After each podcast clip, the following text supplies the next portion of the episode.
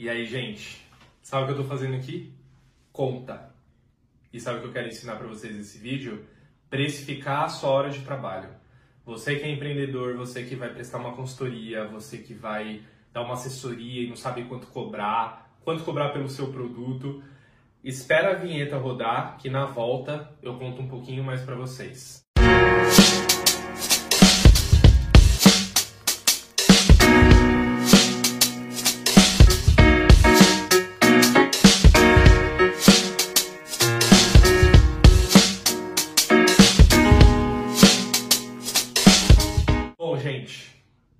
Todo mundo que começa a empreender ou que começa às vezes a ter um trabalho paralelo, tem ali meu, meu salário fixo, mas vou começar a prestar uma consultoria, uma assessoria, vou começar a fabricar bolo para vender, vou virar um assessor de casamento.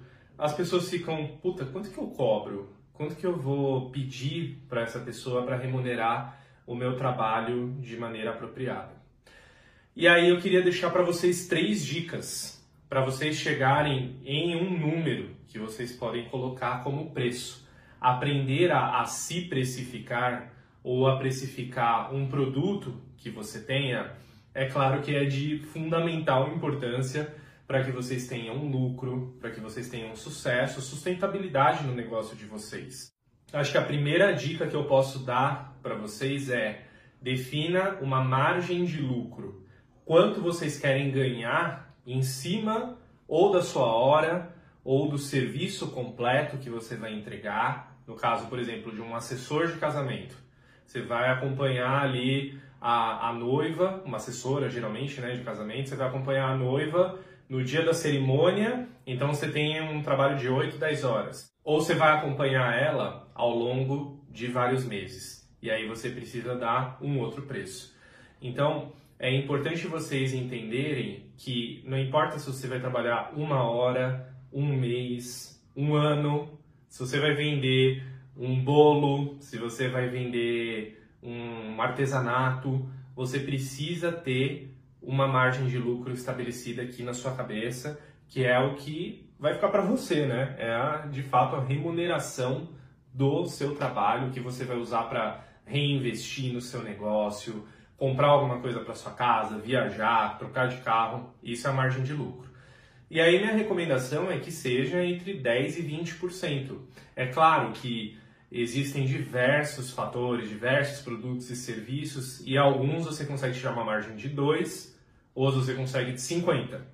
Mas como esse vídeo aqui eu estou gravando para um público, uma audiência muito genérica, então o que eu vou dizer para vocês é que uma margem entre 10 e 20% está de muito bom tamanho. Então essa foi a dica número um. Dica número dois: se você não consegue chegar num valor unitário, o que, que vocês podem fazer? Uma estimativa. Então, por exemplo, eu quero arrecadar, eh, complementar meu orçamento, ou eu quero ter um ganho bruto mensal de 10 mil reais. Para eu chegar em 10 mil reais, quantas horas eu trabalho em uma semana, geralmente? Umas 40 horas, né? Que aí são 8 horas por dia, vezes 5 dias úteis, 40. Mas a verdade é que a gente também acaba trabalhando no sábado. Então vamos colocar aí que a gente trabalha umas 45 horas numa semana. E aí, 45 vezes 4 semanas no mês vai dar o quê? 180. Então, qual a conta que você pode fazer, né? E aí eu vou pegar aqui só para não, não pagar mico, né? Mas a gente faz 10 mil reais, que é o que eu quero alcançar, dividido por 180 horas que eu vou trabalhar em um mês.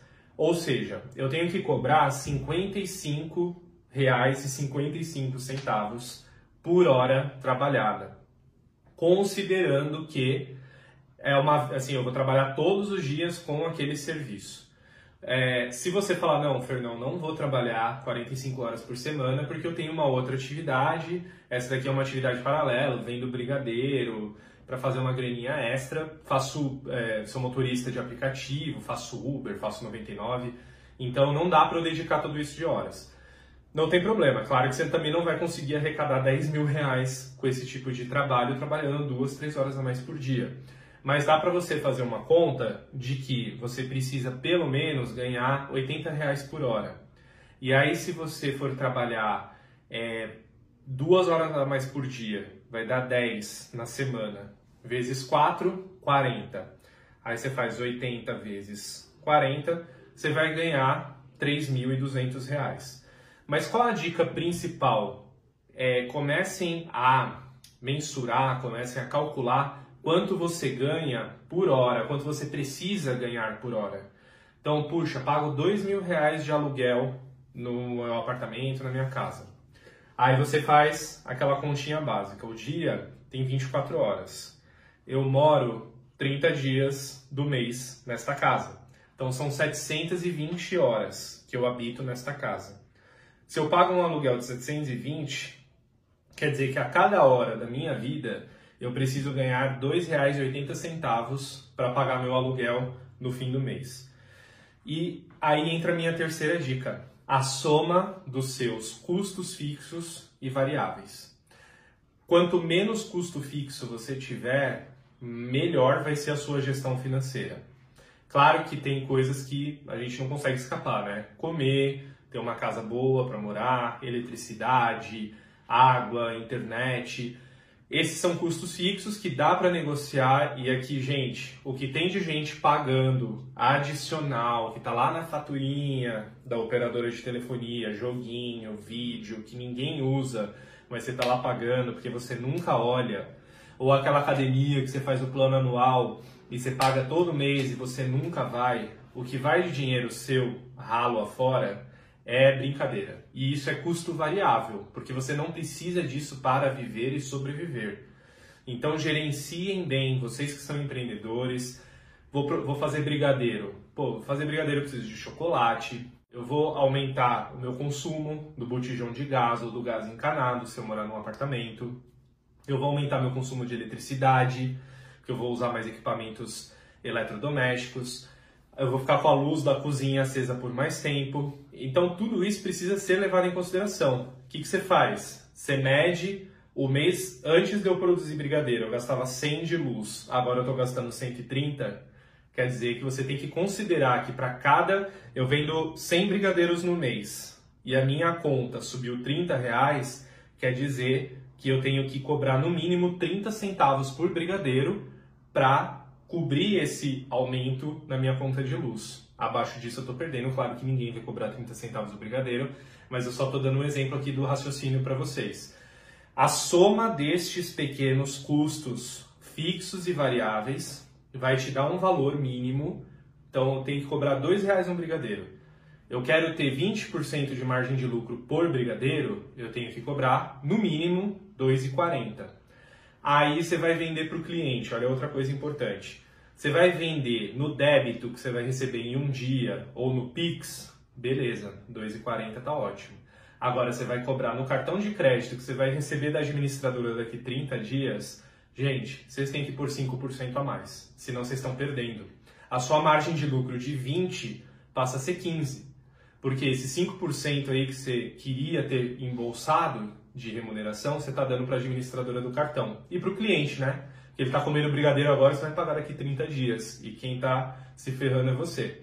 Então, quando você for usar o cartão de crédito, aliás, quando você for permitir que seu cliente use o cartão de crédito, coloca mais 5%. Hoje está muito mais é, compreendido, né? As pessoas entendem muito mais que existe um custo para se transacionar através de cartão. Então, eu espero com essas dicas rápidas, fáceis, ajudar vocês a abrir esse mindset porque para abrir né, essa mentalidade que para ter lucro, para ser sustentável, precisa pôr na ponta do lápis, gente. Não dá para ficar no acho que é isso aqui, acho que eu vou cobrar 7, mas você está cobrando 7 baseado no quê, né? Você às vezes está cobrando 7, mas te custa 8, então, consequentemente, você vai ter prejuízo. Ou você está cobrando 7, mas o seu fluxo de caixa está fazendo te custar 9, porque você paga agora aqui no supermercado as coisas lá para produzir a sua comida e aí você vai receber do cliente daqui 30, 35 dias. Ou seja, você tem um descasamento aí de 30 dias e esse dinheiro está saindo do seu bolso antes de você receber com muita antecedência. Tem muitas coisinhas aí que podem ser trabalhadas para aumentar sua margem de lucro. mas tenham em mente as três dicas que eu passei, tá certo? Tem que saber quanto quer ganhar, tem que saber quais são os seus custos e você tem que saber quanto você custa por hora, a sua existência, sair da cama, quanto que eu preciso ganhar por hora para pagar a luz, a água, o esgoto, a ligar a minha televisão, os meus financiamentos, a comida que eu como, quanto que eu tenho que ganhar por hora para sustentar isso. Também é uma boa estratégia para você não passar sufoco no fim do mês e não cair naquele meme, né? É muito mês para pouco salário, tá certo? Siga o canal, curta nosso vídeo, compartilhe, ative o sininho, manda para muita gente, porque tem muita gente perdendo dinheiro, tem muita gente deixando de se viabilizar financeiramente, de empreender, porque não sabe essas coisinhas tão básicas que eu passei aqui, tá bom? Obrigado pela audiência em mais um vídeo, até o próximo.